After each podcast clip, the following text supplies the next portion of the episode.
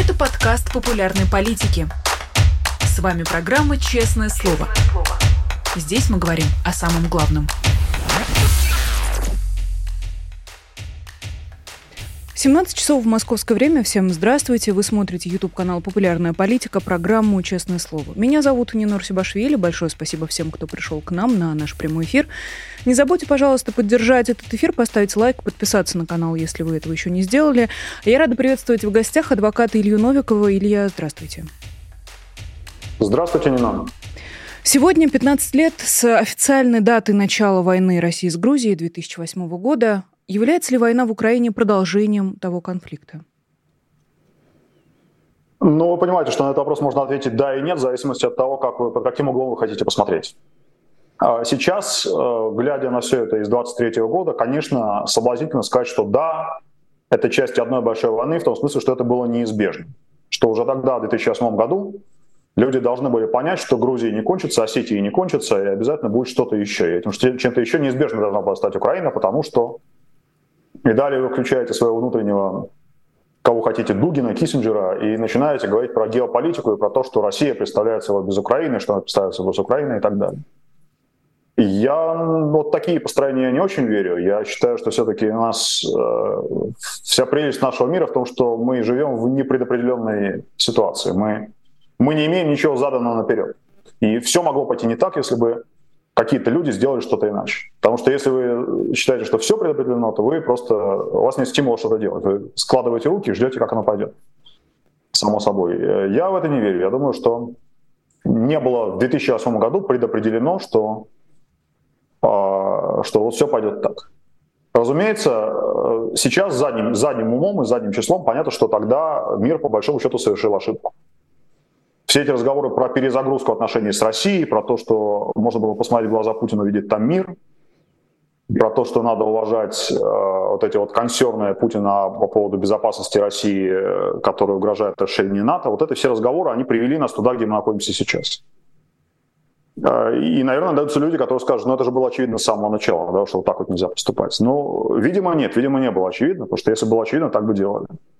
Все-таки люди удивительно склонны питать такие легкомысленные надежды на то, что все обойдется. Вот реакция мира на Путина 2008 года была, как я себе представляю, как я это понимаю для себя, была именно такой, что ну обойдется. Ну вот сейчас обошлось, ну несколько дней повоевал, повоевали, ну ничего страшного, не конец света, не ядерная война, ну, ну и, и выдохнули, ну и перезагрузились, ну давайте жить дальше. Так делать было, конечно, нельзя. А Путин сильно изменился с 2008 года? Простите? Не услышал вас. Путин сильно изменился с 2008 года, учитывая, что и в том конфликте он принимал самое непосредственное участие? Ну, я думаю, что он изменился, конечно. А, ну, 15 лет, он постоял на 15 лет. У него а, в голове дополнительно отключились какие-то предохранители, которые, наверное, работали тогда. Все-таки гораздо большее количество народа, чем сейчас, его воспринимало как вменяемого человека, у которого есть какие-то принципы, какие-то планы, какие-то красные линии внутри его собственной головы. А, и куда-то за эти 15 лет эти линии делись. Потому что если Путин тогда, в 2008 году, действовал так, как он действует сейчас в Украине, и был бы готов на все эти санкции, на любую изоляцию, на любые на любое э, обнищание своего собственного населения, то та война не закончилась бы так быстро. Вы понимаете, да, что очень легко, э, с одной стороны, очень легко сказать, ну мы хотели только Южную Осетию, нам неинтересно дойти до Тбилиси а под соседним кустом у вас сидит ваш другой э, Соловьев, да, или другой Киселев, который вам скажет, да нет, конечно, надо идти на Тбилиси, потому что Тбилиси это же исконная российская территория. И то, и другое э, вот в вашей системе, которая существует сейчас у Путина, абсолютно равновероятно. А тогда все-таки он, видимо, был несколько другим человеком. Тоже негодяем, тоже убийцей, тоже диктатором, но э, более молодым и более и менее оторванным от реальности. А сейчас он старый, больной и оторван от реальности. Да, э, разница впечатляющая. А, тогда давайте перейдем, э, э, точнее вернемся к войне, которую Россия ведет уже полномасштабно, полтора года, даже чуть больше. Переговоры в Джиде. Киев остался доволен результатами саммита. Об этом заявил глава Офиса президента Украины Андрей Ермак. Снова появляются разговоры о мирном урегулировании э, войны, о мирном ее завершении. Э, насколько серьезны эти разговоры сейчас? Есть ли смысл в в этих попытках дипломатически решить, пока ВСУ продолжает контрнаступление, пока российские войска находятся на территории Украины. Как вы лично оцениваете эти попытки решить вопрос миром за столом переговоров? Это не попытки решить вопрос миром за столом переговоров. А, от таких попыток отказались, видимо, в, либо в конце прошлого, либо в начале этого года, когда стало понятно, что с Россией договориться о том, что Россия уходит и перестает воевать, не объявляет о том, что она перестала воевать, не, не декларирует, что вот они там сейчас не будут стрелять и продолжают стрелять, а чтобы действительно это было по-настоящему. Вот э, это стало окончательно понятно, что Путин на это не пойдет, э, ну вот где-то где этой зимой, последней. И, разумеется, попытка договориться э, без Путина о том, как э, мир будет строить себя по отношению к России, по отношению к Украине, чтобы это стимулировало Путина э, прийти в чувство и начать искать вот эти вот какие-то компромиссы. Не такие компромиссы, что ему отдают все, все где он поставил свой пограничный столб, или даже еще не поставил физически, а просто записал в Конституции, как в своей записной книжке, что вот у нас теперь присоединяется Запорожская область, поэтому отдайте мне ее всю, пожалуйста. А желательно по самой Киеву. Так, чтобы он действительно ушел, признал свое поражение и э, перестал бы направлять диверсанты, перестал бы направлять ракеты и говорить, что это не наша ракета, мы не знаем, чьи они. Что-то в этом роде. А вот э, пока был какой-то такой предварительный разговор. Вы назвали Ермака как спикера, который с э, стороны Украины комментировал, и ссылаясь на него сказали, что Украина довольна этими переговорами. Для меня это хороший показатель, что мы ничего не знаем об этих переговорах, и, видимо, еще какое-то время не Потому что э, я не знаю, как, как за пределами Украины воспринимается Андрей Ермак. Андрей Ермак — это человек, у которого нет никакой конституционно значимой должности. Его называют, кто-то злые языки называют завхозом. Да, э, там, еще более злые языки называют серым кардиналом. Но это человек, у которого, э, чья должность в Конституции не предусмотрена, он несет никакой конституционной ответственности. Он э, человек, которого, э, он такой легат президента Зеленского. Что ему Зеленский поручил, и э, в том объеме, в котором Зеленский поручил, он может делать. Только именем и властью Зеленского. Это не министр иностранных дел, это не глава правительства. Это вот такой человек, который занимается, мы точно не знаем чем, мы точно не знаем в каких пределах. Поэтому то, что он со стороны Украины комментирует этот прогресс, ну, для меня показатель того, что что нет, это, это, не, это не до конца официально, это не до конца окончательно. И довольна этим Украина или недовольна, пока говорить рано, нам все-таки придется подождать еще каких-то других последствий этого, этой встречи в Саудовской Аравии, чем э, просто вот эти заявления спикера. Правильно ли я понимаю, что в таком случае заявления Михаила Подалека э, тоже в этом смысле не совсем официальные? Все-таки он уже ну, а не глава офиса, а советник главы Знаете? офиса. Он, да, он советник главы офиса президента Украины. Вот Ермака, о котором он, мы сейчас он с вами говорим. президента даже, да, он, совет, он советник главы офиса. То есть он, он э, такая вторая производная, вы можете к нему относиться как угодно, хорошо, плохо. Но Михаил Подоляк – это человек, который тоже не несет никакой конституционной ответственности. Он не избран и не назначен ни по какой процедуре, которая имеет конституционный вес. А, он, вот, он, он советник, да, он на самом деле вот такой... А, вы можете доверять его информации, можете считать, что он информирован, но, скорее всего, информирован. А вы доверяете? А, но э, он не может подписывать никакой вексель, который будет Украине потом обязательно оплачен. Это не министр, это не, не, не член кабинета, это не президент. Поэтому давайте, вот если вас действительно интересуют последствия этого саммита в Саудовской Аравии, давайте подождем каких-то реальных последствий, а не деклараций. Если чтобы просто поговорить и обсудить как, как новость, да, как, как новость и повод для обсуждения, ну это, наверное, годится, это не хуже любого другого. Тем не менее, приведу цитату Бутылика, если позволите, как раз э, по следам этих переговоров. Во время переговоров, как э, отметил советник главы офиса президента Украины Михаил Подоляк, одним из самых сложных вопросов было то, что не все страны понимают, почему Россия должна покинуть территорию Украины для завершения войны. По его словам, представители некоторых стран продолжают считать, что между Россией и Украиной есть какие-то территориальные споры. А как такое возможно? Спустя полтора года войны, спустя все то, что мы уже знаем, и про Владимира Путина, и про распад Советского Союза. Как вам кажется, откуда берется это незнание и почему страны, некоторые западные страны, продолжают за это незнание держаться? Ну, это не незнание. Это не то, что э, эти страны свалились с Луны и про Путина услышали э, первый раз вчера. И про то, что там есть какие-то территориальные претензии в России к Украине. А на самом деле вот за этой формулировкой, за тем, что страны какие-то не знают, что-то не понимают, стоит очень простая реальность, что, что не все а, готовы это признать и декларировать. Потому что на том, что вы покажете на Путина пальцем и скажете, это Гитлер – вы, скорее всего, ничего не заработаете. Ну, неприятности можете какие-то заработать. Необходимость тратиться, потому что если уж на кого-то назвали Гитлером, то получается, что если вы, вы на какой-то светлой стороне, да, то вы должны приложить какие-то усилия, как минимум ресурсы для того, чтобы с этим что-то сделать. А если вы пожимаете плечами, или вот как вот та, та обезьянка китайская, да, говорите, я не вижу зла, я не слышу зла, то это может быть, вам будет ничего не стоить, это, это, это такой бесплатный билет. А может быть, вы даже что-то заработаете на том, что какие-то люди от Путина будут вас обхаживать за то, чтобы вы остались как минимум на этой позиции. А может быть, еще торговались с ним все.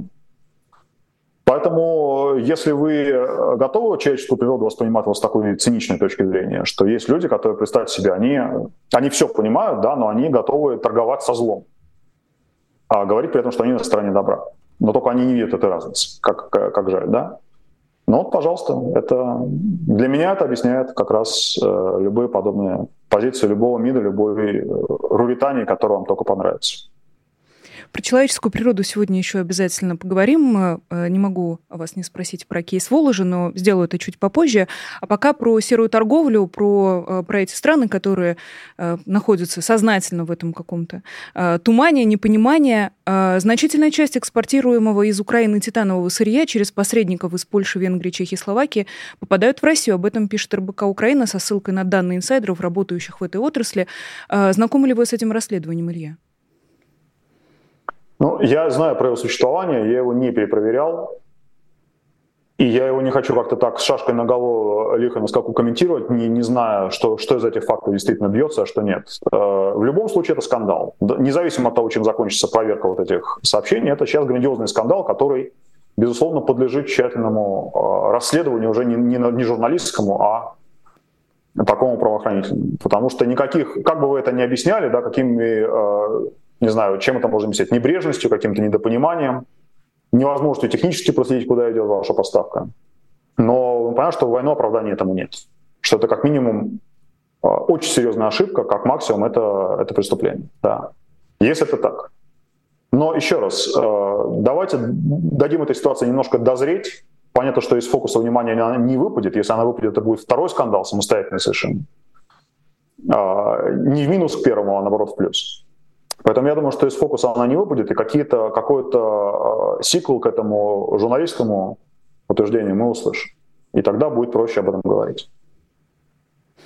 Тогда давайте вернемся к истории с э, Воложем, э, одним из основателей Яндекса, который э, внезапно в собственной биографии стал израильским предпринимателем, родившимся в Казахстане. Бурная дискуссия в социальных сетях и не только. Можно ли считать Воложа условной жертвой Владимира Путина и путинского режима? Одним из самых ярких спикеров с этой позиции стал Константин Сонин, который пишет, что, конечно, жалко, что Яндекс как крупная компания и Волож как один из лидеров российского бизнеса не выступили открыто явно против войны. Это грустно, это это хуже, чем мой, скажем, идеал крупного российского бизнесмена, но это не преступление. И то, что Волош, Яндекс, все другие бизнесмены, которые жили и работали в России, точно так же пострадали от Путина. А насколько вам кажется справедлива эта позиция? И лично для себя, как вы относитесь а, и к кейсу Воложа, который внезапно стал израильским предпринимателем, и к условному кейсу Чубайса, который тоже обнаружил себя экономическим аналитиком из Глазго? Мне странно называть это кейсом, Кейс — это прямо когда что-то такое более сложное и, имеющее развитие сюжета во времени. Потому что когда кто-то себя в Википедии переименовал из, из российского бизнесмена в израильского, это не кейс, да, это просто, просто человек считает, что так правильнее в данный момент поступать. А у понятия жертва Путина есть очень конкретное и наглядное представление. Жертва Путина — это человек, которому а, в дом прилетела ракета, и его убила, и убила его семью или оторвала ему руку, или разрушила его дом полностью. А, и вот как-то говорит, что, ну знаете, да, вот мы понимаем, что это жертва, это все, конечно, очень серьезно, но вот миллиардер, который из своих, там, не знаю, от балды говорю абсолютно, да, я не знаю, сколько было вложено, из своих 15 миллиардов потерял 7, допустим, да, Или хотя бы 10, и у него осталось всего на всего 5. И вот он в каком-то таком высшем смысле, он тоже жертва Путина. Вы уже чувствуете, что вот я это говорю, эти слова произношу, и, я сам не верю, и вы, скорее всего, тоже не верите. То есть это такой уровень натяжки, которая, которая наше восприятие очень так, так естественным образом включает красную лампочку, говорит, что-то здесь, какой-то здесь булшит, что-то здесь не так с этим совсем. А, я понимаю людей, которые хотели бы воспринимать э, вот все, что происходит, как исключительно черное и белое, да, ну, понятно, да, что во время войны это одно из самых естественных восприятий. И, э, но всему же есть, какая, да, есть какая-то разумная граница. Да? У вас все равно между жертвой этой войны и между военным преступником и соучастником все равно будет какое-то какое серое поле. Хорошо это или плохо, но оно есть. Есть огромное количество людей, которые, э, ну, как правило, уже после начала этой войны, потому что еще даже накануне многие не верили, что она начнется. Но уж точно после 24 февраля 2022 года огромное количество людей, и богатых, и не очень богатых, начало соблюдая меры безопасности, укрываясь в складках местности, но отползать от вот этого путинского, э, того, что он построил, от вот этого, от вот этого фашистского режима. И поэтому, что когда отползает человек, у которого из активов одна квартира, и он ее тихонечко продал, и куда-нибудь там уехал сначала в Грузию, а потом, может быть, куда-то еще, и бизнесмен, который в масштабах его миллиардов действует похожим способом, да, который тоже какой-то свой актив продал, какой-то переписал, на какой-то махнул рукой, отдал как, как ступное, чтобы у него отстали силовики, и дали ему спокойно вывести остальное. Но это похожие модели.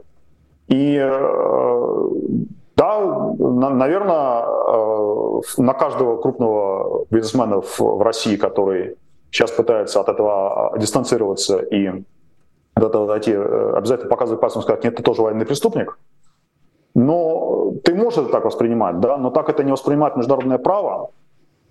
Тебе будет не так просто найти союзников ни в Твиттере, ни, ни, ни в интернете, не для того, чтобы поговорить об этом и как-то а, от души поругаться, а деятельных союзников, которые скажут, да, ты прав, этот бизнесмен-преступник, сейчас мы будем его активы потрошить, чтобы эти люди еще при этом были какими-нибудь ответственными юристами или судьями или прокурорами в той стране, куда он переехал, чтобы все это приобрело какое-то материальное воплощение. Поэтому для а, вот этого вот развешивания ярлыков, кто, кто соучастник Путина, а кто нет, есть, э, если вас это интересует не как досужий разговор, а какой-то, какой-то такой предметный разговор, есть предел, да, вы должны на что-то опираться, чтобы человека назвать соучастником военным преступником и призвать к мерам, деятельным мерам против него.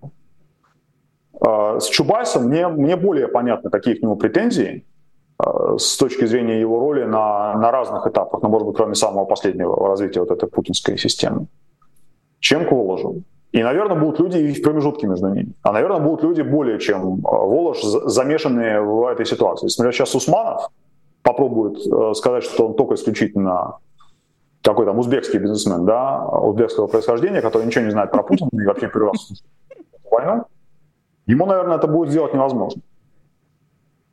А дальше вот начинаются все оттенки, оттенки серого, и кто-то между ними прошмыгнет, кто-то между ними проскользнет. И какой-то человек, который явно в нашем с вами восприятии э, замазан во всем этом, ему удастся пропетлять и уйти на заслуженную пенсию с тем, что он оттуда вывез. А кому-то не удастся. Может быть, этот кто-то будет э, менее виновен, чем тот первый. Да? Вот так э, каждый раз приходится это объяснять, но так устроено правосудие. Это не это не сплошное бредение. Такая сетка с достаточно, крупными ячейками. Если вам если вы умный негодяй, если вы заранее стелили себе э, соломку и э, мастили разные мосты, то у вас есть э, неплохой шанс дожить до вашего личного хэппи-энда. А, сложно получилось, да, долго, но вот, по-моему, исчерпывающе. Я, по крайней мере, лучше не А кейс с Яндекс новостями? Яндекс Новости как крупнейший агрегатор новостей, который э, многие годы, э, во-первых, искажал информационную картину и точно так же участвовал э, посредованно или напрямую в зомбировании огромного количества людей. Э, Яндекс и главная страничка Яндекса это то, что существовало практически в каждом компьютере на территории Российской Федерации. Через эту страничку Яндекса, через этот топ Яндекс новостей э, многие люди получали альтернативное представление о реальности. Является ли это э, достаточным фактом для обвинения в адрес Фолужа? Ну, для меня это выглядит так, что это достаточный повод задать вопрос Воложу. Если вы хотите этим заняться, опять-таки, не, не в Ютубе, изучите ситуацию с этим с точки зрения той страны, где он находится сейчас. Я не знаю, в Израиле или где-то еще. Изучите, как выглядит в этой стране преследование людей в рамках международной юрисдикции вот, за подобные вещи, за, как вы это назовете, содействие а, чему? Содействие геноциду, содействие войне. Да? А, составьте соответствующую бумагу, заставьте человека отвечать на этот вопрос. Послушайте, что он вам ответит. Может у него есть какой-нибудь ответ, который, может быть, даже вас устроит, говоря уже о судьях этой страны. Может быть, вам Волош скажет, что на ним днем и ночью стали пистолетом и взяли заложники его семью, и он был вынужден это делать. Он этого пока не сказал, пока ему вопрос не задали. А, поэтому не будем на этот счет уж слишком далеко фантазировать. Но вот мое, моя профессия юриста меня приучила к тому, что если у вас есть э, материал для того, чтобы задать вопрос, задайте его. И если вам не отвечают, когда он задан просто так в, разговоре или в Ютубе, э, попробуйте поработать над тем, чтобы он был задан на формальном языке, на формальном уровне. И послушайте ответ. И на самом деле ответ, вот когда человек поставлен в такую ситуацию, когда он должен дать какой-то ответ, когда не может просто отмолчаться, да, вот этот ответ, он от него довольно многое зависит, да. А, поэтому, в частности, вот эта заповедь «ничего не говори без своего адвоката», она настолько, настолько написана кровью, и настолько все понимают его, ее ценность. А, иногда человек, который начинает простодушие объяснять, как оно было на самом деле, в итоге ставит себя в гораздо худшую ситуацию, чем было до тех пор, пока он молчал. А, поэтому Яндекс Новости, да, хороший, хороший вопрос, давайте его зададим. Я к этому не готов. У меня сейчас другие дела, и я совершенно не умею работать в Израиле. Но, возможно, кто-то из вашей аудитории готов и, и может и умеет. Пожалуйста, это хорошая точка приложения усилий. А вдруг, правда, готов, дорогие друзья, кто слушает и смотрит этот эфир, возможно, даже не на YouTube-канале «Популярной политики», обращаемся ко всем, кто готов, кто заинтересован э, в этом вопросе. Илья, а вот вы сейчас э, привели очень наглядный пример в случае, если, например, э, семья условного Воложа или российского бизнесмена была в заложниках, э, пистолет э, приставлен на колбу и прочее. А, понятно, что вряд ли это выглядело именно так. Никто никого к батарее не приковывал. Поэтому с точки зрения вот тех прошлых российских реалий. Что является ситуацией заложничества, что ли? Вот бизнесмены, которые приняли решение делать свои дела в России, а, их можно считать заложниками? Они же все-таки добровольно приняли решение а, приносить в Россию свои стартапы, начинать там свой бизнес. А где вот эта граница проходит между заложничеством и между добровольным сотрудничеством? Вы можете эту границу как-то нам обозначить и различия кодифицировать? Я могу сказать вот две самых общих идеи, которые, по-моему, очевидны и с которыми невозможно спорить. Да? Дальше начинается то, на чем, собственно, и зарабатывает наш брат-юрист, на, на нюансах и деталях. Две очевидные границы — это первое, 24 февраля 2022 года. До этого, со всей очевидностью, было огромное количество компаний, в том числе и с безупречной международной репутацией, типа той же IKEA, которые не считали, и, видимо, они были в этом правы, что э, в рамках вот этого спектра оттенков SEO Россия уже сместилась до той линии, где невозможно дальше там работать. И эти компании э, ушли в течение, ну кто-то там, у кого-то заняло месяц, у кого-то заняло больше года, но они э, ушли из России или находятся в процессе выхода. Это одна грань. То есть, видимо, претензии такого рода предъявлять к людям, которые начинали работать и продолжали работать вот до этой э, нашей черной даты 24 февраля, ну, сложно. То есть любой наш разговор должен как-то ориентироваться на эту дату. Что ты делал после 24 февраля? А если ты делал что-то плохое после этого, то давай обсудим, что ты делал до этого. И насколько это твою ситуацию усугубляет. И второй момент – это, очевидно, разница между э, тем, что заложники берут людей, заложники берут деньги твои. Когда ты говоришь, что я был вынужден, потому что иначе я потерял бы много денег, эта позиция довольно трудно защищаема. При том, что все понимают, что бизнес, он существует, чтобы зарабатывать деньги. Он не для борьбы за справедливость, он не для борьбы за права. Если ты продаешь мороженое, если ты можешь продавать его в стране, где правит кровавый диктатор, но только ты там продаешь мороженое и больше ничего, то есть вот эта вот серая зона, в которой ты все еще можешь его продавать, и, и, и тебя к этому диктатору не привяжут и за, не заставят отвечать за то, что делал он. Но э, сказать, что я не мог уйти из России быстро, потому что я потерял бы много денег, э, вот это уже, это уже довольно тяжело. Может быть пограничная ситуация, да, может быть, э, но она уже требует уже такого неотстраненного, наоборот, такого более деятельного, то, что называется belligerent, да, такого а, уже деятельного противления злу, назовем это так, да, когда какая-то компания может сказать, ну, мы, мы ушли из России в течение года, а не в течение месяца, потому что если бы ушли в течение месяца, мы бы все это отдали российскому государству, нас бы просто все это конфисковали и отобрали за какие-нибудь долги. А так, растянув это все по времени, мы смогли это все плавно закрыть, в итоге России досталось меньше. Я вполне могу такую позицию тоже принять. Да.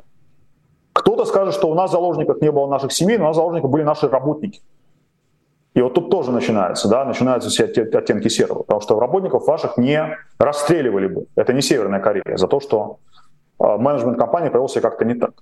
Работники потеряли бы зарплату, они потеряли бы работу, да, ну, а кто сейчас не теряет работу и кто не теряет зарплату? Поэтому э, вот эти вот э, две линии до начала войны и после начала войны и угрожали твоим деньгам или угрожали твоим людям, вот они, наверное, два основных ориентира. Но опять же, это вопрос нужно сперва задать и услышать ответ. Ну или, по крайней мере, услышать отказ от этого ответа, да, такое красноречивое молчание, которое уже дает э, возможность строить любые объяснения, в том числе и невыгодные для, для молчащих.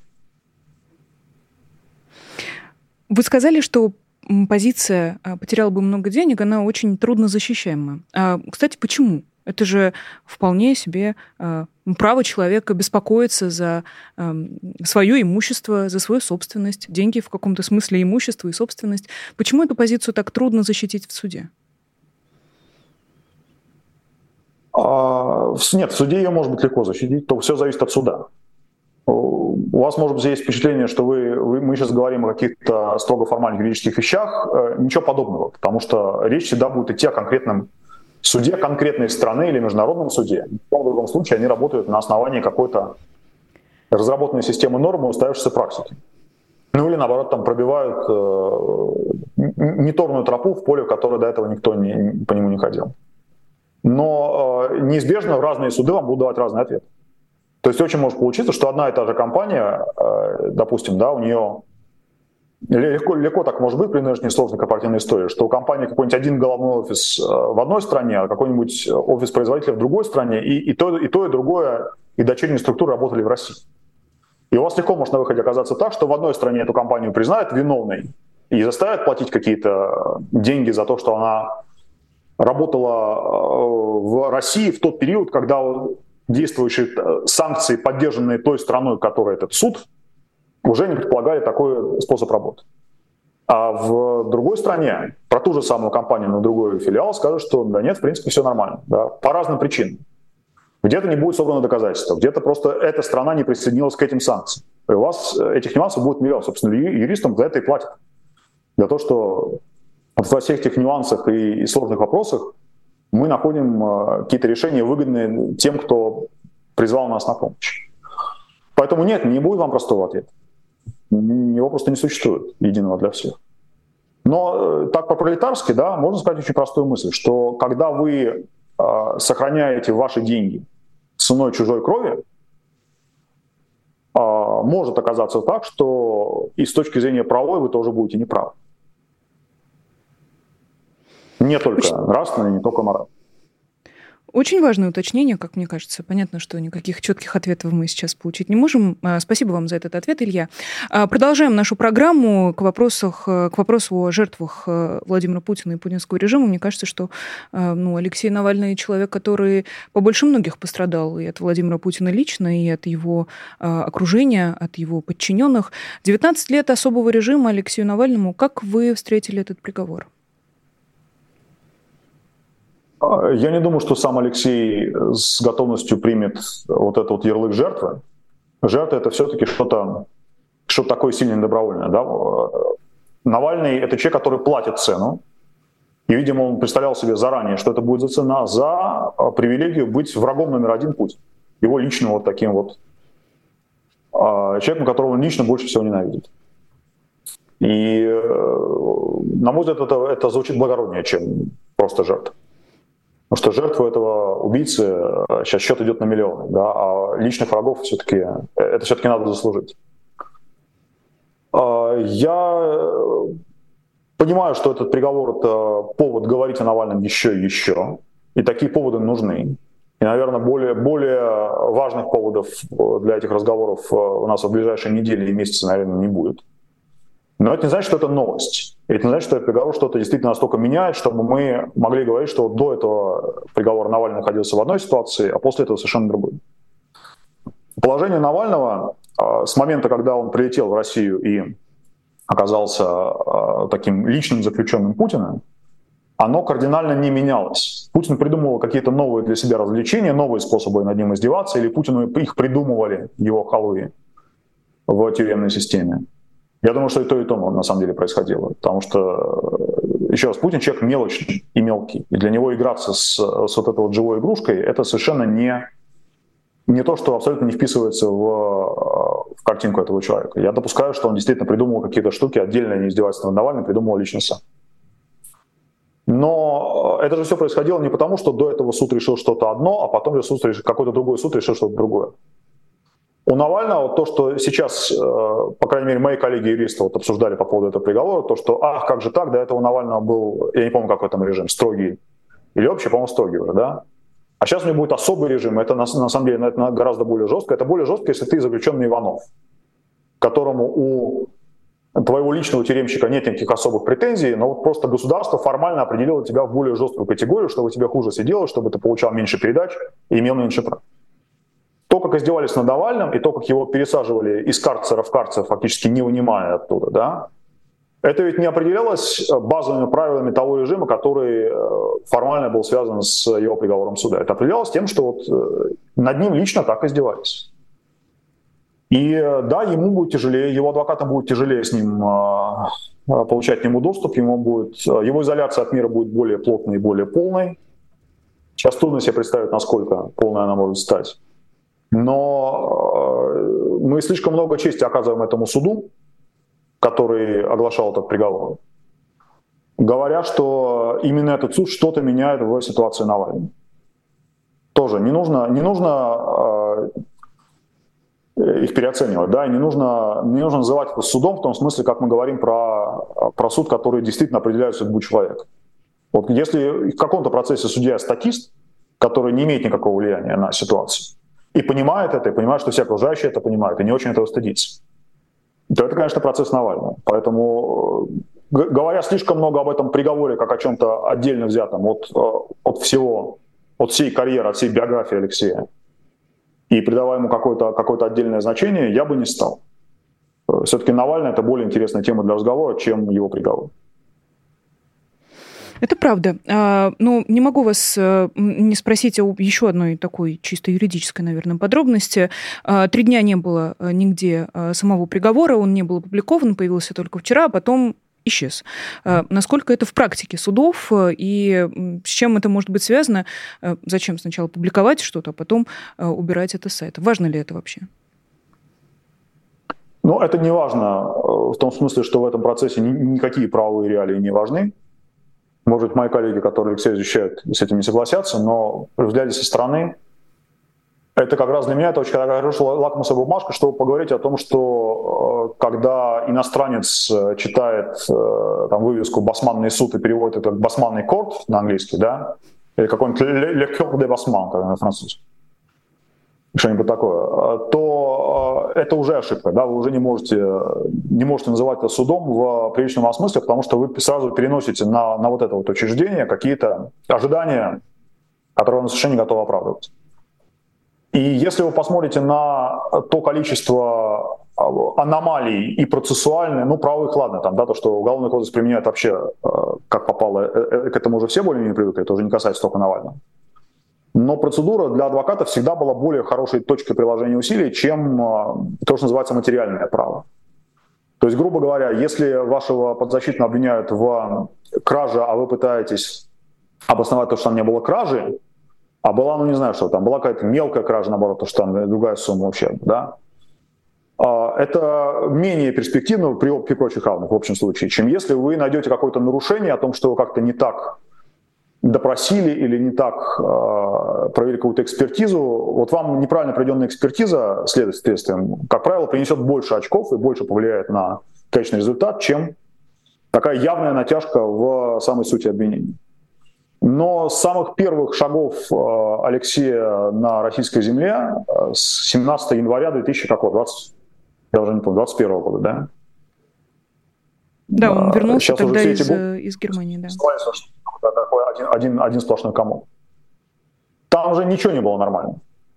Там вот этот вот э, слушание суда в помещении полиции под портретом Егоды, э, какие-то невероятные приключения с местами проведения судебных слушаний и сроками, в течение которых э, составлялись разные документы.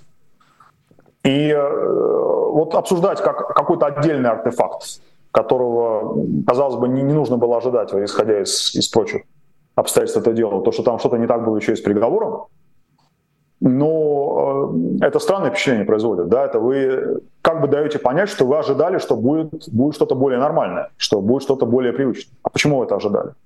А где вы были последние два года? Или там три года, да? А в этом деле ничего не было нормально с самого начала. Почему не должно быть что-то нормальное на этом? Отвечая вопрос... на вопрос коротко, нет.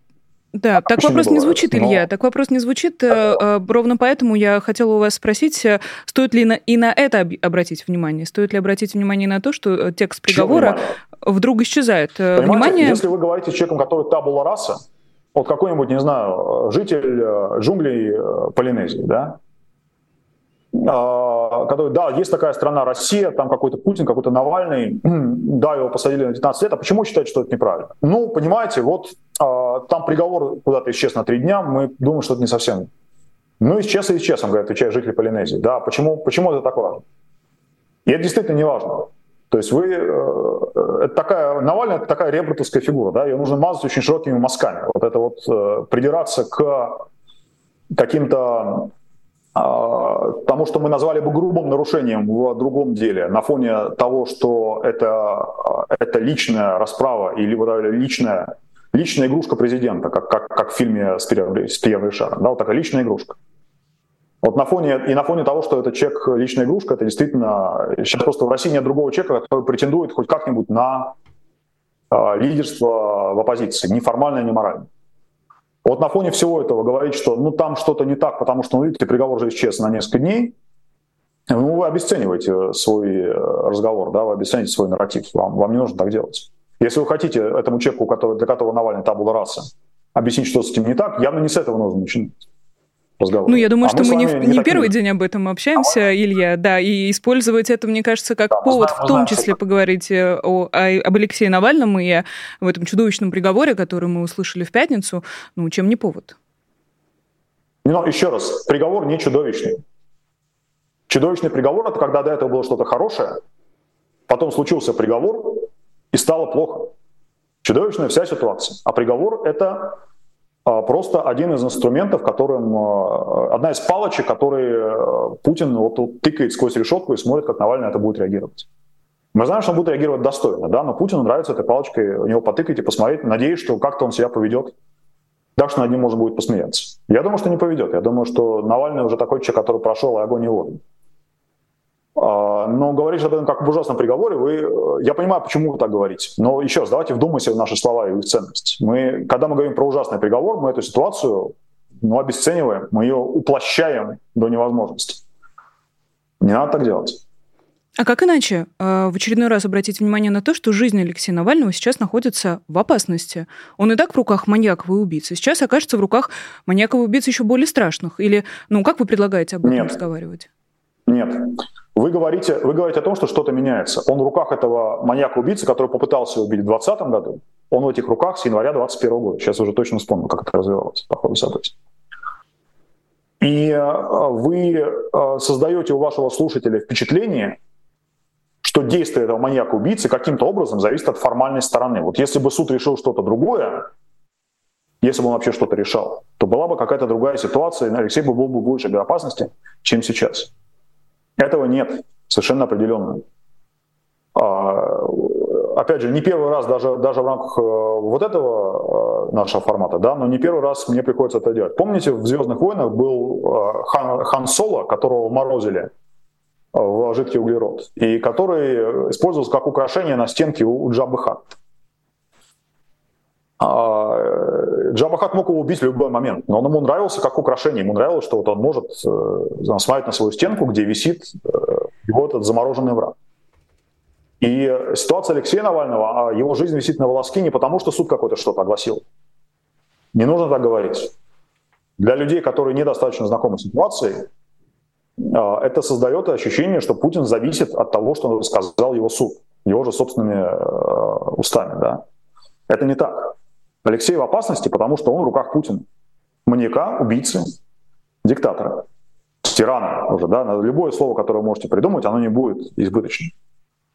А не потому, что э, судья Суворов, с которым я тоже пересекался с Московского городского суда, что такое написал, что сначала провисело на сайте, потом исчезло, потом все-таки появилось.